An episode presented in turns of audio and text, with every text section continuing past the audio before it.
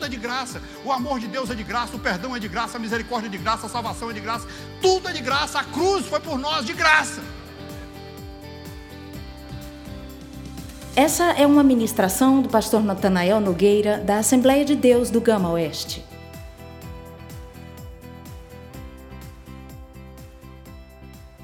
Eu vou intitular a nossa reflexão de hoje com a seguinte frase: O dia em que eu me encontrei com o Senhor. Durante esse próximo período, nós terminamos agora as últimas reflexões sobre os nossos filhos.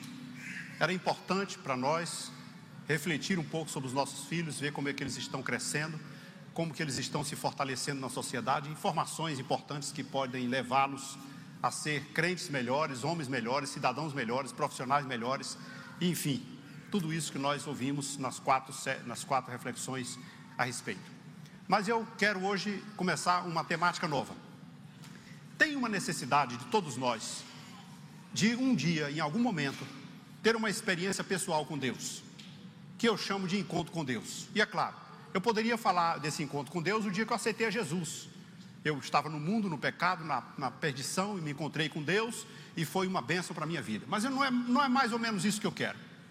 Existem pessoas que são crentes, que estão na igreja, que são fortes, que conhecem a Deus, mas que está passando por alguma adversidade, precisa de alguma coisa, está dentro de um conflito interno, passando por alguns problemas e ele não acredita na, na, no sucesso tem momentos na vida que todos nós temos aquele dia, ah meu Deus do céu, eu, eu desisto.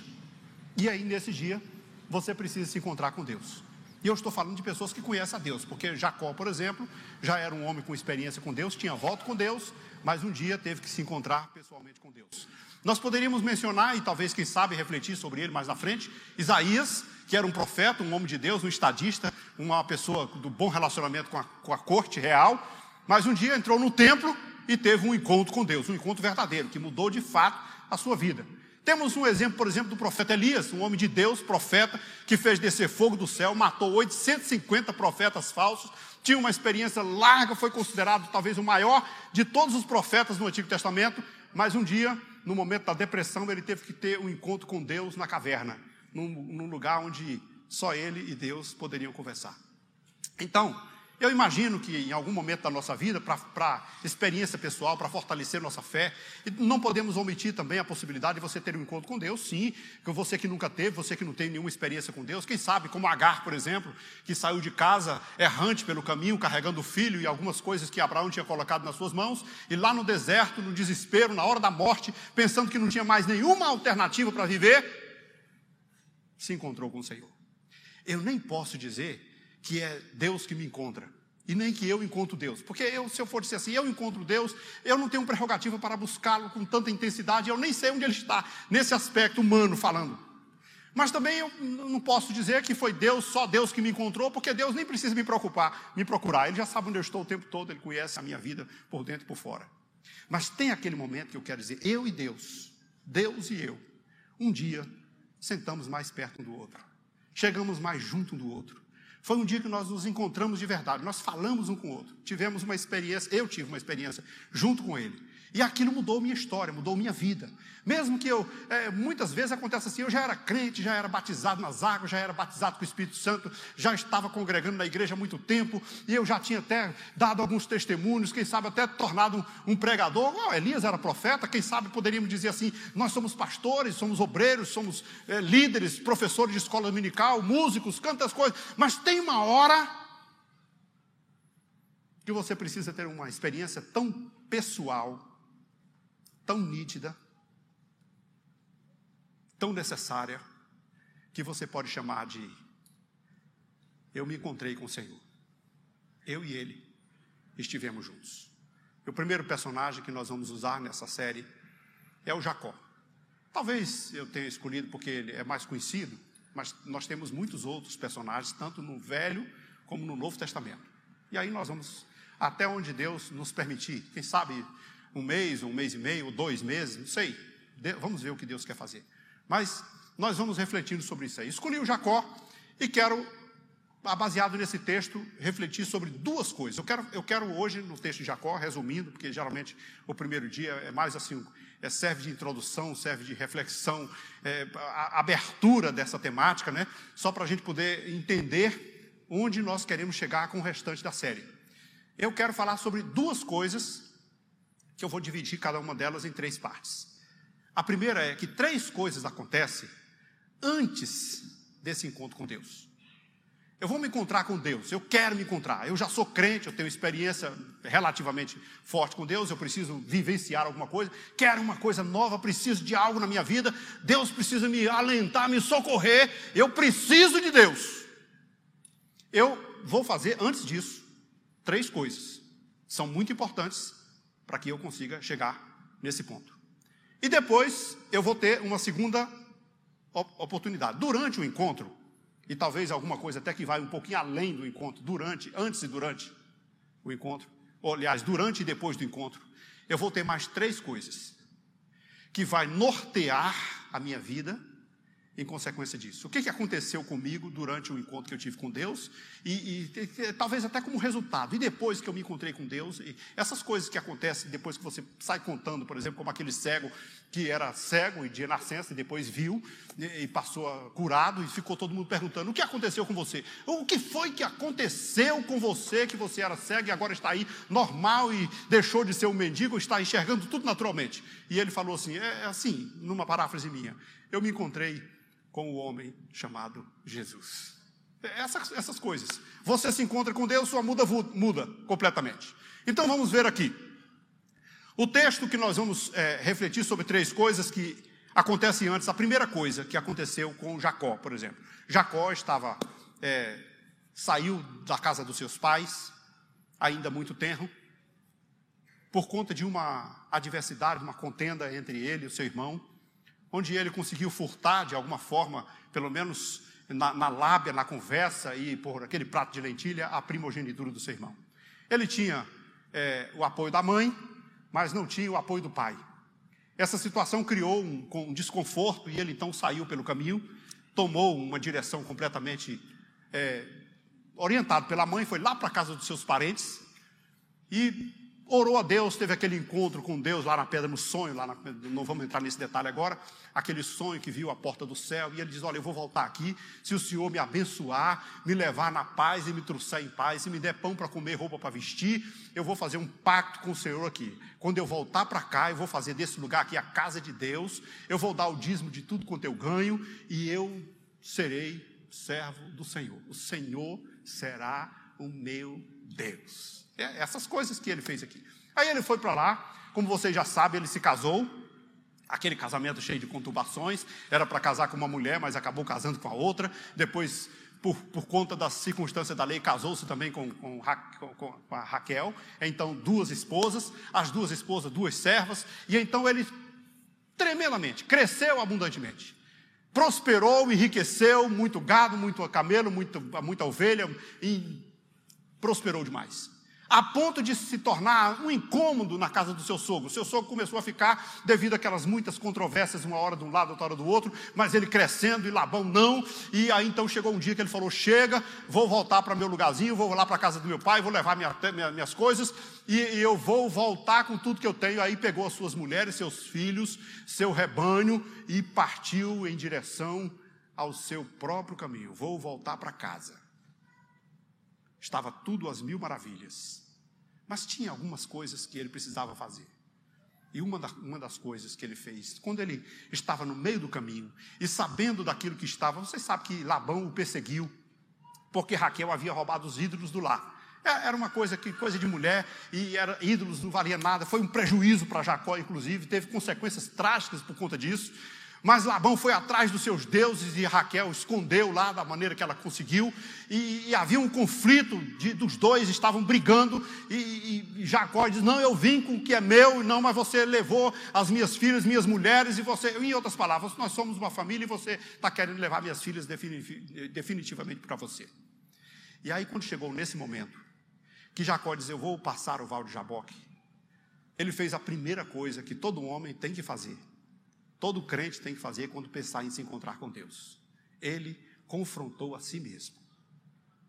Eu acho que todos nós, em algum momento, precisamos aprender a nos confrontarmos. Porque tem coisas que a gente não consegue fazer sem fazer uma autoavaliação. Se você olhar o versículo 10, por exemplo, do mesmo capítulo 32, ele chega na sua oração, que ele está conversando com Deus, e ele diz assim: Eu sou indigno de todas as tuas misericórdias, de toda a tua fidelidade que tem usado para com teu servo, pois com apenas o meu cajado atravessei esse Jordão, e agora sou dois rebanhos. Ele está vindo pelo mesmo caminho, e ele então foi obrigado a se lembrar: Meu Deus, eu vim aqui um dia desse, um dia desse, entre aspas, havia mais de 20 anos, e eu vim fugindo com medo do meu irmão e do meu pai. Eu estava numa situação conflituosa. Dentro de mim eu estava num medo terrível. E aí eu passei esse Jordão aqui, fiz aquela oração lá na pedra de Betel. Eu só tinha na mão um cajado.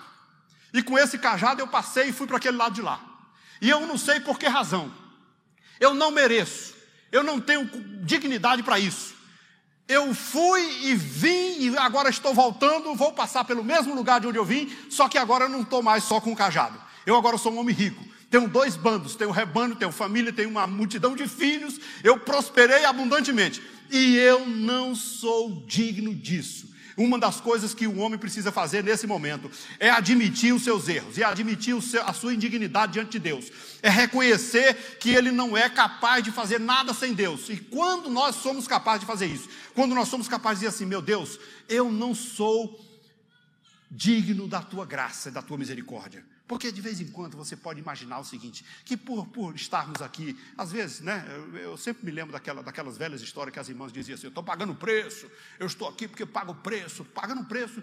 E eu ficava assim, tentando entender: quanto será que elas estão pagando, gente, para ter essa coisa toda que elas falavam: eu estou, porque o senhor está abençoando aqui, está fazendo mas eu estou pagando preço. Aí eu ficava tentando entender que preço era que elas estavam pagando. Nós não pagamos por nada, queridos, tudo é de graça. O amor de Deus é de graça, o perdão é de graça, a misericórdia é de graça, a salvação é de graça. Tudo é de graça, a cruz foi por nós de graça. A graça de Deus foi abundante sobre as nossas vidas. Mas quando nós nos olhamos no espelho verdadeiro, no espelho da alma, nós reconhecemos uma coisa: meu Deus, eu não sou digno disso. O que o Senhor fez por mim é muito além. Nós nos limitamos, às vezes, até para fazer as nossas, as, as, os nossos trabalhos, nós nos limitamos até para servir o Senhor, para contribuir, para dar, por exemplo, os nossos dízimos, nossas ofertas, nossa contribuição para a obra missionária, é, cumprir com aquele propósito que nós fizemos, ser um, um responsável para ajudar alguém a levar o Evangelho lá no mundo. Jacó tinha feito o voto, Senhor, se o Senhor abençoar a minha vida no caminho para onde eu vou e na volta quando eu voltar, se o Senhor me abençoar e me der pão para comer, roupa para vestir, eu vou fazer do Senhor o meu Deus e eu vou dar o dízimo de tudo que eu receber, de tudo que eu ganhar. E ele voltou rico, ele voltou milionário, ele tinha muito rebanho, ele tinha muita, muito gado, ele tinha muita gente, e ele tinha muitos filhos, que era considerado uma grande riqueza para qualquer homem. E ele dizia: Eu não sou digno disso, mas o Senhor estendeu a sua mão e me abençoou. Mas se eu olhar para mim mesmo, eu acho que quando nós olhamos para nós mesmos é um negócio muito sério. Porque Isaías, por exemplo, no dia que olhou para si mesmo, lá naquela coisa que ele viu a glória de Deus, ele já caiu com os, os joelhos talvez dobrados no chão, já, já com o rosto em terra, dizendo: Ai de mim que vou perecendo, porque eu vi a Deus, então eu me enxerguei. Eu olhei no espelho, eu vi que não tenho dignidade, não tenho condições de estar na presença de Deus. Então ele confrontou a si mesmo. Então ele avaliou a sua própria conduta de vida. Ele avaliou o seu, o seu temperamento, sua, sua história, ele avaliou o seu caráter. Ele avaliou a si mesmo. Você já experimentou fazer uma avaliação de si mesmo? Você já teve a coragem de se olhar no espelho da alma e dizer assim: Eu vou ver como eu estou diante de Deus? Você já teve coragem de fazer reflexões mais profundas a respeito da sua própria pessoa e observar o que Deus te deu, o que Deus fez por você, da maneira que Deus te usou, da maneira que Deus te, te, te, te, te segurou, te, socorreu? Você já olhou, já observou, já se lembrou de tudo que Deus é e de tudo que Deus fez por você e depois comparou assim: Eu estou merecendo tudo isso? Eu estou realmente com essa dignidade diante do Senhor? Segunda coisa que Jacó fez antes desse encontro com Deus, ele avaliou a sua relação familiar. Ele havia deixado, agora há pouco tempo, o sogro. É, é, bem verdade, ele tinha se reconciliado com o sogro. Depois de toda aquela confusão, o sogro dele disse assim: Peraí, você vai embora para sempre, tá? Mas ela é minha filha, e ela também é minha filha. Você pode ir para onde você quiser, mas é minha filha. Aí ele diz: É, tem razão, mas eu, eu trabalhei para isso. Não, você trabalhou, você pode ter trabalhado o tanto que quiser. Você pode ser o homem que for, você pode ter o direito que for, você pode ter a riqueza que for. Mas você foi na minha casa e pegou a minha filha. Ah, mas você. Tra... Não, ela é minha filha, ela é sua esposa, mas é minha filha. E ela vai, ela vai ser minha filha para sempre. Então nós não podemos cortar esse laço, nós não podemos cortar esse vínculo, porque família é família, família não pode se dividir entre si. Ora, quantas vezes, quantas famílias nós temos divididas nesse aspecto? Quantas famílias até deixaram de existir como família verdadeiramente feliz, porque o, o, o, o marido ou a mulher não se entendia com a sogra, com o sogro, com os parentes, com os irmãos. Coisa que eu costumo falar, né, geralmente eu gosto de usar Ruth, embora Ruth não tem nada a ver com casamento, é uma história completamente diferente, mas de, de vez em quando eu gosto de usar Ruth lá no texto de sermão de casamento, só para dizer assim: teu povo é o meu povo, teu Deus é o meu Deus. Só para dizer assim, tua, tua sogra, tua, teu pai é o meu pai, tua, tua mãe é a minha mãe, teus irmãos são meus irmãos, teu povo é o meu povo. Mas é, isso é muito comum, porque geralmente cada um puxa brasa para a sua sardinha. E Jacó começou a fazer esta avaliação. Porque ele sabia de duas coisas. Primeiro, eu tenho que me entender com esse meu sogro, porque para onde eu for levando essas filhas dele, elas serão filhas dele para sempre. Nunca isso vai mudar. Filho nunca deixa de ser filho porque casou, não. Ah, mas casou, foi embora, está com o marido, está com a esposa. Não, mas é filho a vida inteira. E diga-se de passagem, a Bíblia diz assim: Filho, honra teu pai e a tua mãe para que tudo te vá bem e viva muito tempo sobre a terra. Não importa se você é filha ou se você é filho, você tem que honrar o pai e a mãe enquanto viver. Não dá para fugir disso. Porque o pai e a mãe, enquanto viver, será o pai e a mãe. Você já sabe. Não era bom que fosse assim, mas acontece. Esposa nem sempre é a esposa, um dia deixa de ser. Marido nem sempre é o marido, às vezes deixa de ser. Não devia acontecer, mas acontece. Mas o pai não. Vai morrer pai. A mãe vai morrer mãe. E o filho, você pode fazer o que você quiser na vida, mas será sempre o filho. Você não vai ser o filho de outro ou de outro, não. Você é o seu pai, a sua mãe, o seu filho e a sua filha. É assim que funciona. E então Jacó fez esse confronto. E tinha um outro problema. Além de ele estar deixando para trás o sogro, ele estava se preparando para se encontrar com Esaú. E essa era uma questão muito complicada, por quê? Porque Jacó e Esaú não eram necessariamente amigos, eles eram irmãos de sangue, por sinal eram gêmeos. Dizem que os gêmeos são mais apegados, né? Dizem que tem situações em que o gêmeo que sente até a dor do outro. Um leva um, ponta, um, um, pisão no pé e o outro, ai, parece que doeu, foi no meu também. É, é, existe, a pessoas, as pessoas contam que são é, é, uma coisa muito impregnada, muito próximo do outro. Mas esses dois irmãos gêmeos não eram amigos. E Jacó tinha medo de, de, encontrar com ele, por quê? Porque Jacó sabia que tinha que prestar conta de algumas coisas. Nossas famílias não podem se voltar contra si mesmas. É necessário haver comunhão, é necessário haver hombridade. Hombridade significa retidão de caráter e honradez. Nós precisamos honrar nossos irmãos, honrar nossos parentes. Sim, honrar pai e mãe. Como que eu vou ser, por exemplo, inimigo do meu irmão? Meu irmão de sangue. Como que eu não vou honrar meu próprio irmão, minha própria irmã? Como que eu não vou honrar meu próprio pai? Como que eu não vou fazer isso? O meu próprio sangue corre na minha veia, eu não vou honrar? Não, isso não é impossível. Mas só que Jacó tinha esse conflito. Só que ele tinha essa dificuldade, você pode imaginar o seguinte: se, se, o texto diz assim, honra teu pai e a tua mãe, e se você tem que viver em comunhão com o seu irmão, o seu irmão comum, e essa palavra irmão lá do, do, do original do texto, esse irmão que nós chamamos aqui, nós, nós aqui, vocês são meus irmãos, eu sou irmão de vocês. Mas a, o original dessa palavra foi tirado do irmão de sangue. É, quando nós somos chamados assim, a paz do Senhor, meu irmão, nós, nós usamos a, a linguagem como se nós tivéssemos nascido da mesma mãe. E se nós temos que honrar os nossos irmãos, imagine os irmãos que são nascidos da mesma mãe, do mesmo pai. Como que eu posso reivindicar a bênção de Deus? Como que eu posso entrar na presença de Deus? Como que eu posso me dobrar diante do Senhor se eu não consigo honrar o meu próprio pai, minha própria mãe, meu próprio irmão?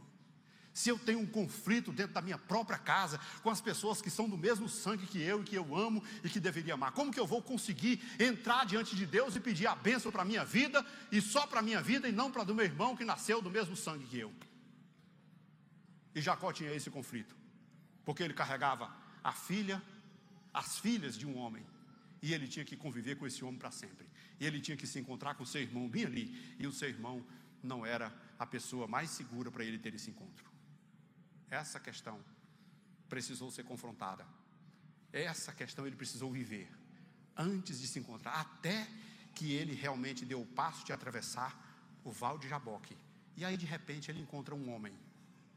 E, esse homem que no, imagino que no entendimento de Jacó, ele sabia que não era um homem comum.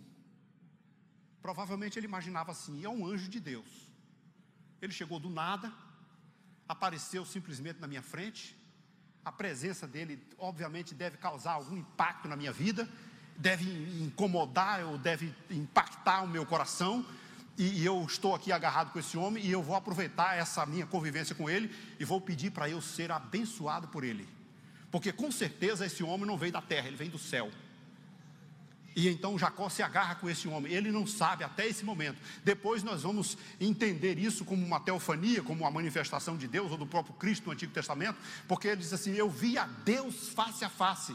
E depois o próprio anjo diz para ele assim: O próprio homem diz assim: Você lutou contra Deus e os homens. Então ele agarrou-se com aquele homem e disse assim: Eu preciso, eu não posso te deixar sair sem ser abençoado. E aquilo, obviamente, tem um sentido de, de, muita perseverança, porque você se agarra com uma pessoa e a pessoa está dizendo: me solta, rapaz, me solta, me solta, me solta, me, me deixa aí, eu não posso ficar com você. Não, não, não posso soltar. É aqui eu não solto, você não sai daqui hoje, você não vai a lugar nenhum. Sabe aquela história que Jesus falou, né, ensinando-nos a orar, quando disse que o sujeito bateu na porta do vizinho lá para pedir pão, e o vizinho falou: já estou embrulhado, já estou dormindo, já estou sossegado, não vou me levantar por dinheiro nenhum, não vou fazer favor nenhum, vou ficar acomodado, está muito frio aí fora, e os meus filhos já estão estão acomodados e dormindo, e eu não vou me levantar. E o homem disse assim: então eu não vou sair daqui, eu vou ficar na tua porta batendo a noite toda. Você não vai se você não vai sair no frio, mas também não vai conseguir dormir, porque eu vou ficar a noite todinha batendo. Você vai me ajudar e vai me dar três pães aí para me levar para os meus visitantes. Até que aquele homem não aguentou e levantou-se. Não é possível, eu tenho que levantar, porque senão ele não me deixa em paz.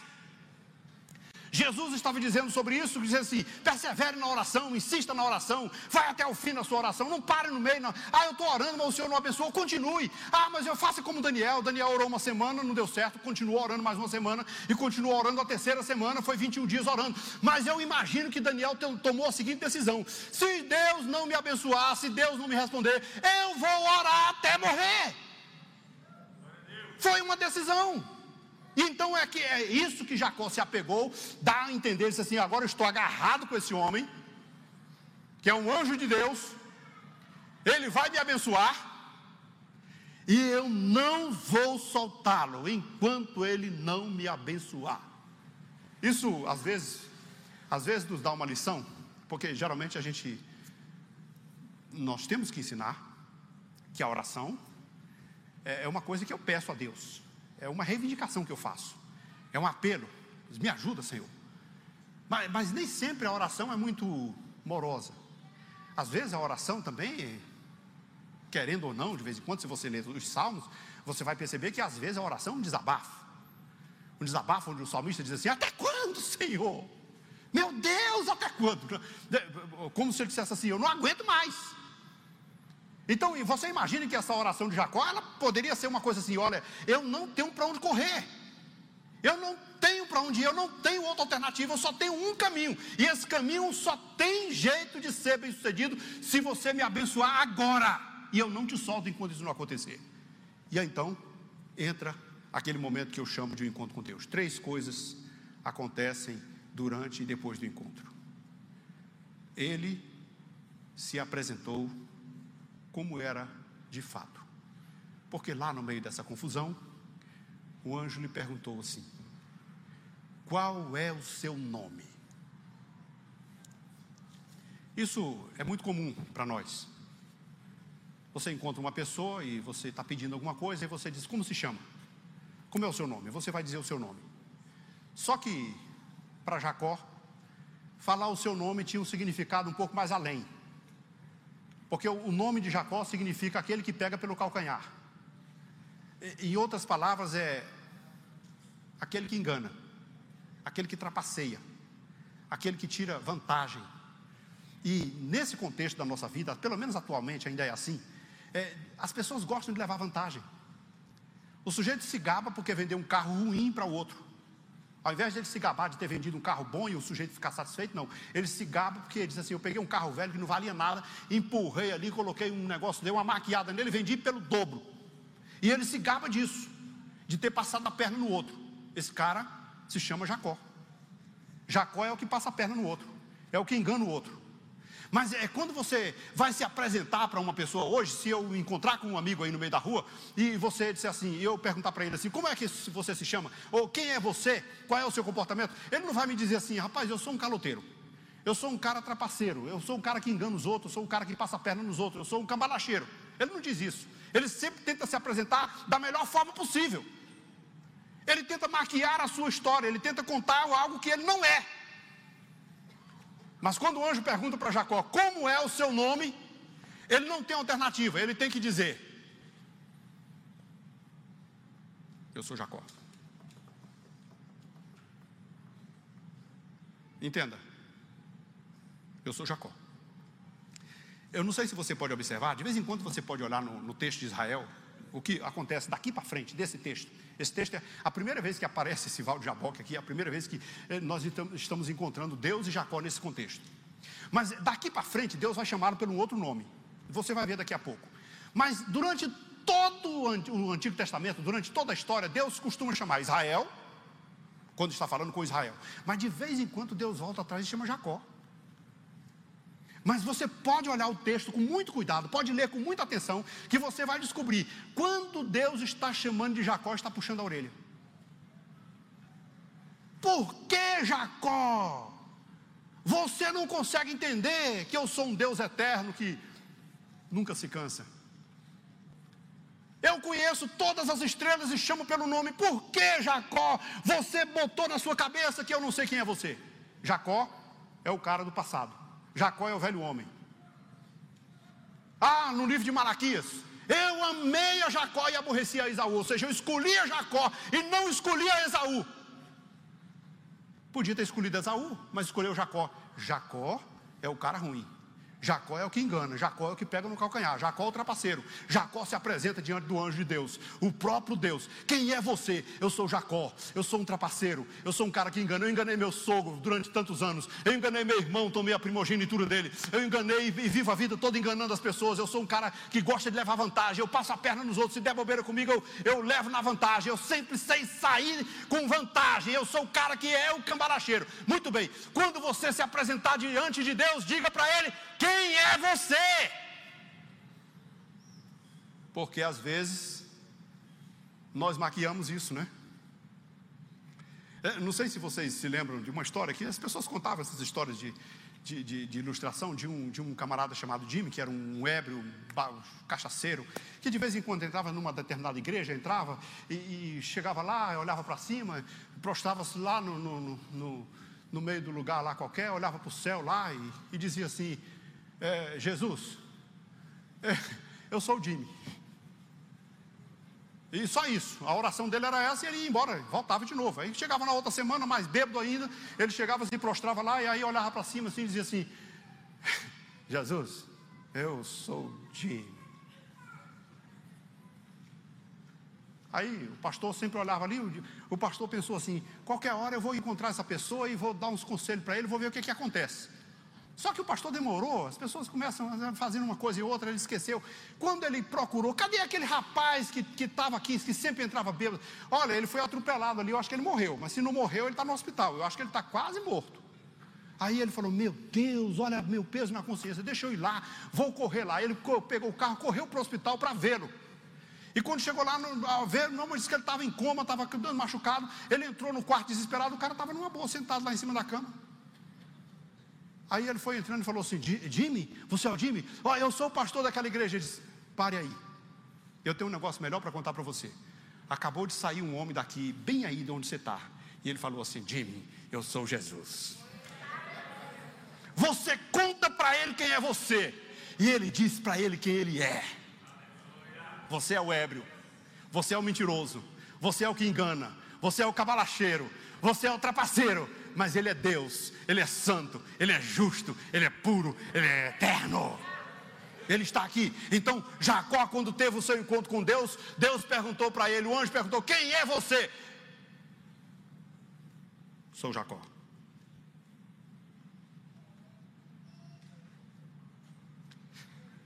Mas tem uma outra coisa que aconteceu durante e depois. É porque quando ele saiu dali, depois daquele encontro, o Senhor disse para ele: Olha, você é Jacó? Pois então você não vai mais ser Jacó. Jacó foi só até hoje. De agora em diante você vai ser Israel. É, Israel tem um significado assim de, às vezes as pessoas traduzem como príncipe de Deus. Mas a tradução que o anjo deu naquele dia foi assim: porque você lutou contra. Porque, como príncipe, você lutou com Deus e os homens e prevaleceu. Cara, você prevaleceu ao próprio Deus. Prevaleceu, é claro, né? Na perseverança e na oração. Mas tem uma outra coisa que vai acontecer logo depois. Porque ao sair dali daquele encontro, ele teve um encontro com Esaú. Ah, você nem imagina, aquele encontro foi terrível. Ele saiu dando presente, fazendo e, e tentando. Ele sabia que ia morrer. Isaú está chegando aí. Ele mandou uma caravana na frente com um presente. Ele dizia: Isaú está vindo aí com 400 homens. Ai meu Deus!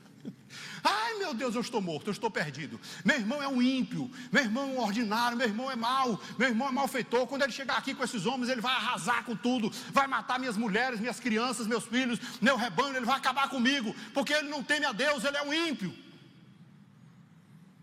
Mas aí, quando ele se encontrou com Esaú, ele já tinha se encontrado com Deus. Ele olhou para Esaú.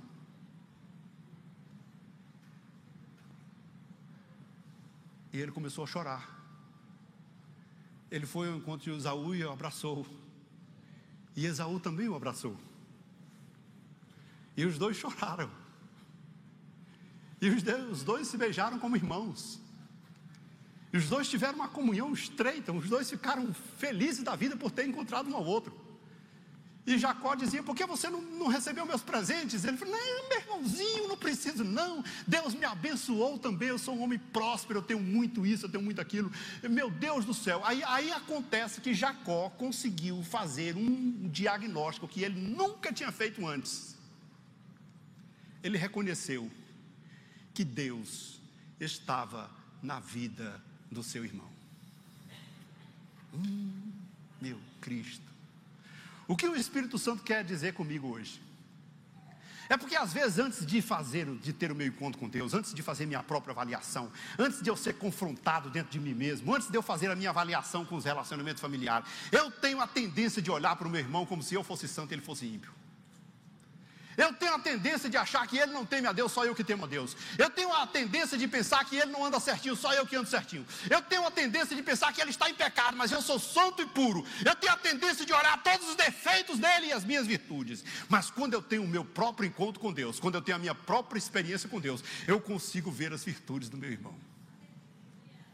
Isaías fez assim os princípios do texto de Isaías, capítulo 1, 2, 3, 4, 5, é assim: ai daquele, ai da nação, ai daquele homem, ai daquele povo, ai daquela mulher, ai daquele, ai daquele. Mas quando ele teve um encontro com Deus, ele diz: ai de mim.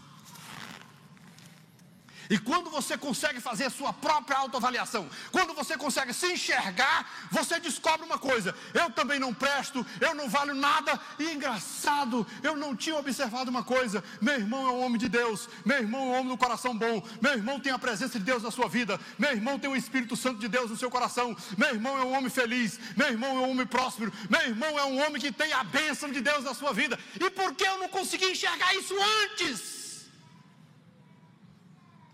Deixa eu fazer uma coisa para você, deixa eu dizer uma coisa para você. Se você não está conseguindo enxergar virtude alguma no seu irmão, comece a fazer uma avaliação da sua própria vida.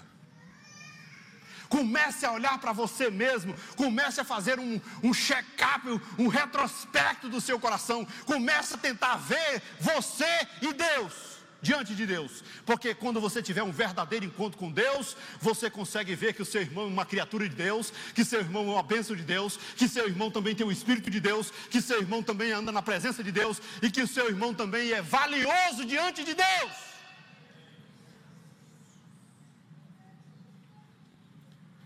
Encontrar-se com Deus então para Jacó mudou a sua visão, porque naquele dia por conta da sua perseverança. Ele recebeu o que pediu, obviamente em decorrência de sua perseverança e da bondade de Deus na sua vida. Um novo nome, passando a se chamar Israel, significa príncipe de Deus, aquele que lutou com Deus e com os homens e prevaleceu. Ou seja, de agora em diante, Israel, não mais Jacó, você vai ser visto de uma outra forma porque agora você é um homem que consegue ver a si mesmo. Agora você é um homem que consegue pensar no seu próximo, além de você, porque o Jacó só pensava nele. O Jacó queria vantagem, o Jacó queria sucesso, o Jacó queria tirar proveito da situação. O Jacó queria a bênção para si. O Jacó não conseguia ver a, necessidade do próximo. O Jacó não conseguia ver a necessidade do seu irmão. O Jacó não conseguia ver a graça de Deus na vida do seu irmão. O Jacó não conseguia ver o Espírito de Deus na vida do seu irmão. O Jacó não conseguia ver Deus na vida do seu irmão. Ele só conseguia ver na vida dele. Eu sou próspero, eu sou abençoado, eu sou, eu sou o Jacó, eu sou o cara que Deus escolheu. Eu sou por força da vontade, seja lá o que for, mas eu agora sou o primogênito. Eu levei vantagem, eu estou na, tô na boa, eu consegui enriquecer. Deus abençoou a minha vida e me deu muitos e muitos bens. Eu tenho uma família linda, eu tenho vários filhos, eu tenho vários, vários, vários de tudo, animais, eu tenho abundância de tudo que eu tenho. Então, eu sou abençoado. Agora ele olha para Esaú e diz assim: Eu não tinha notado isso. Mas você é uma bênção de Deus na minha vida. Você é um instrumento de Deus. Deus está em você. Deus está no seu coração. Deus está no seu interior. Então agora eu consigo ver isso que eu não conseguia antes. No dia que você tiver um encontro com Deus, você vai viver a essência do cristianismo. E eu vou dizer qual é a essência do cristianismo. Nós vivemos o cristianismo dessa nova era tentou transformar o cristianismo no sobrenatural. O cristianismo do milagre. O cristianismo do poder. O cristianismo das maravilhas acontecendo. O cristianismo da prosperidade. O cristianismo de Deus da, da, eu tomo posse. Eu cerco tudo, eu domo, eu, eu sou dono de tudo. O cristianismo de o gama é do Senhor Jesus. Eu declaro eu tomo posse. O cristianismo da distância. Eu te abençoo. Mas o cristianismo que Jesus pregou, o Christian mencionou aqui agora há pouco no, no, seu, na sua, no seu prelúdio. É o cristianismo do relacionamento. É o cristianismo da comunhão. Onde eu e o meu irmão somos um onde Jesus vive perto de mim e é um comigo, onde nós temos afinidade um com o outro, onde o meu irmão é muito importante. O cristianismo que Jesus pregou, ele disse: quer ser fiel, quer ser abençoado, quer ser próspero, ame o seu irmão, ame o seu próximo, assim como eu amei você. E eu amei você, sabe como? Dei a vida por você porque até então nós conhecíamos, ame com toda a tua força, com todo o teu entendimento, de todo o teu coração, e ama o teu próximo como a ti mesmo. Mas quando Jesus, que foi a nossa, vamos dizer, o nosso modelo principal, ele diz assim: esqueça esse negócio de a ti mesmo, ame como eu te amei, eu morri por você. Eu dou a vida por você. Eu quero o teu bem o tempo todo. Eu estou preocupado mais com você do que com todas as coisas da minha vida, porque você é muito importante para mim. É isso. O cristianismo é isso. A essência do cristianismo é amar uns aos outros. E para você amar um ao outro, você tem que parar de olhar só para as suas virtudes e para os defeitos dos outros. Nós somos especialistas em achar defeitos nos outros, mas você vai se surpreender. Entre no santuário de Deus, entre na presença de Deus, entre na comunhão com Deus, e você vai enxergar coisas no seu irmão que você pensava que não existia. Você vai olhar para ele e dizer assim: Meu Deus, eu não sabia que ele era tão gente boa. Ah, eu acho que já aconteceu isso várias vezes com algumas pessoas, né? Algumas pessoas que fazem aquela, aquela primeira avaliação assim, fulano de tal, não vou com a cara dele, não vou com o jeito dele. Ah, esse cara aí, eu, será que ele é crente mesmo? Aí depois você começa a conviver com a pessoa. Aí começa, ah, almoça junto, come junto, e dá umas voltas junto, caminha junto. Daqui a pouco você olha assim, rapaz, você sabe que esse cara é até gente boa? Eu pensava que ele não prestava, não. Não gostava muito dele, não. Mas é cara bom, é gente boa, olha só. Que pessoa bacana, ele é isso, ele é aquilo. Você faz outra avaliação. Então eu quero te dar um, um, um meio melhor para você fazer uma avaliação positiva. Tenha o seu próprio encontro com Deus. Quando você entrar na presença de Deus, que você se enxergar diante de Deus, você vai descobrir uma coisa: eu não sou nada. Deus é tudo na minha vida. Só que Deus não é só na minha vida, Deus é na vida do meu irmão também. Deus é na vida do próximo também. Deus é para todos. Deus não faz acepção de pessoas. Deus não escolhe um e despreza assim o outro assim de qualquer jeito não. Deus está aqui e ele ama a todos. E olha, não tem essa história de que é o pastor, ou que é o porteiro, ou que é o músico, ou que é apenas a pessoa que frequenta a igreja. Deus derramou o seu sangue na cruz. Jesus Cristo derramou o seu sangue na cruz por todos de igual modo. Todos somos um em Cristo Jesus. Obrigada por ouvir essa ministração. Aproveite e compartilhe com seus amigos e familiares. E no próximo domingo, às 18h30, venha celebrar conosco. Deus te abençoe.